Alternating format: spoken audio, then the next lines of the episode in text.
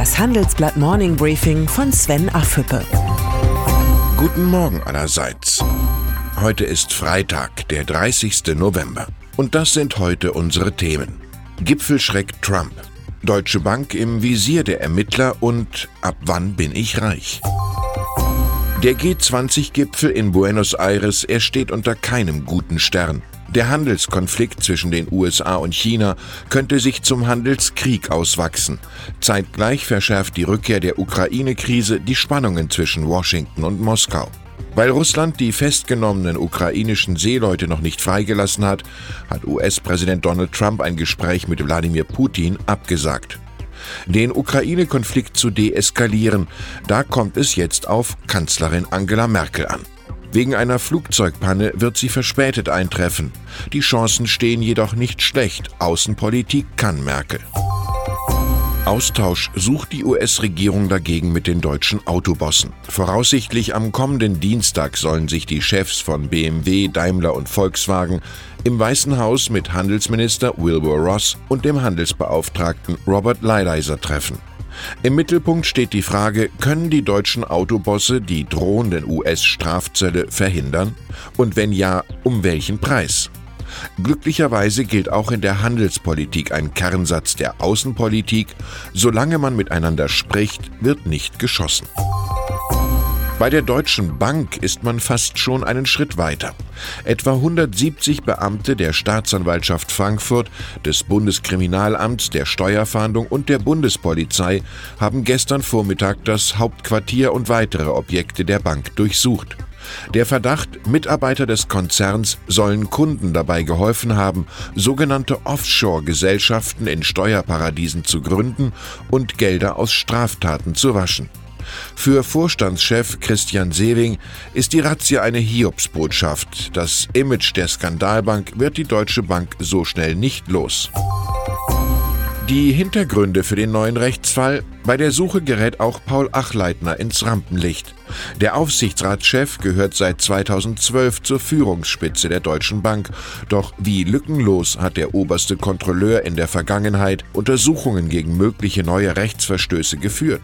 Warum ist die Deutsche Bank wiederholt in Geldwäschedelikte verwickelt? Die gestrige Razzia hat das Aufräumer-Image von Achleitner beschädigt. Sein immer wieder geforderter Kulturwandel wirkt wie ein Mythos. Im Folgenden hören Sie eine kurze werbliche Einspielung. Danach geht es mit dem Morning Briefing weiter. Man muss nicht alles besitzen.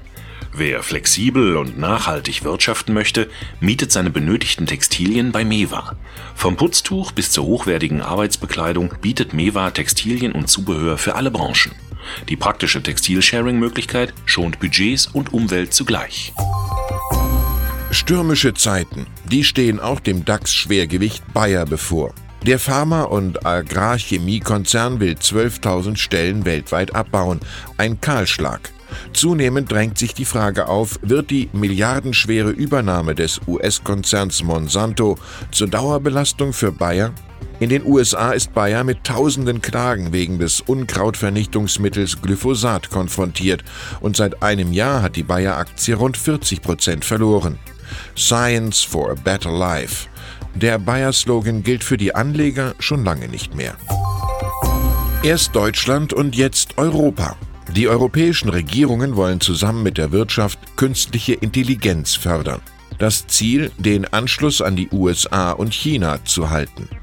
Bis 2020 sollen 20 Milliarden Euro in die Zukunftstechnologie investiert werden.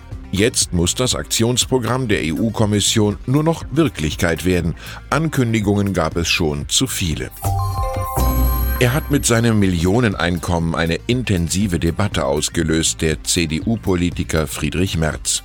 Höchste Zeit, eine scheinbar einfache Frage zu beantworten.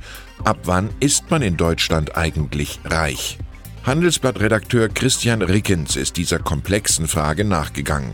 Ein Lehrstück für alle, die wissen wollen, ob sie einkommensmäßig zur Mittelschicht oder zur Oberklasse der Republik gehören. Ich wünsche Ihnen ein erholsames Wochenende. Herzliche Grüße, Ihr Sven Afippe. Hören Sie nun noch unsere Highlights der Woche. Das Zitat der Woche kommt von Angela Merkel. Die Bundeskanzlerin hat der Ukraine im Streit mit Russland Solidarität zugesichert und zugleich die EU-Sanktionen gegen Russland verteidigt. Es gibt einen Gürtel von Ländern, die sich nicht so entwickeln können, wie sie es möchten. Davor können wir als Deutsche nicht die Augen verschließen. Die Persönlichkeit der Woche, Fed-Chef Jerome Powell. Lange widerstand er dem Druck von US-Präsident Donald Trump, doch jetzt lenkt er ein. Und zuletzt noch unsere Zahl der Woche. 45,1 Millionen. So viele Personen mit Wohnort Deutschland waren nach vorläufigen Berechnungen des Statistischen Bundesamtes im Oktober erwerbstätig. So viele wie noch nie seit der Wiedervereinigung.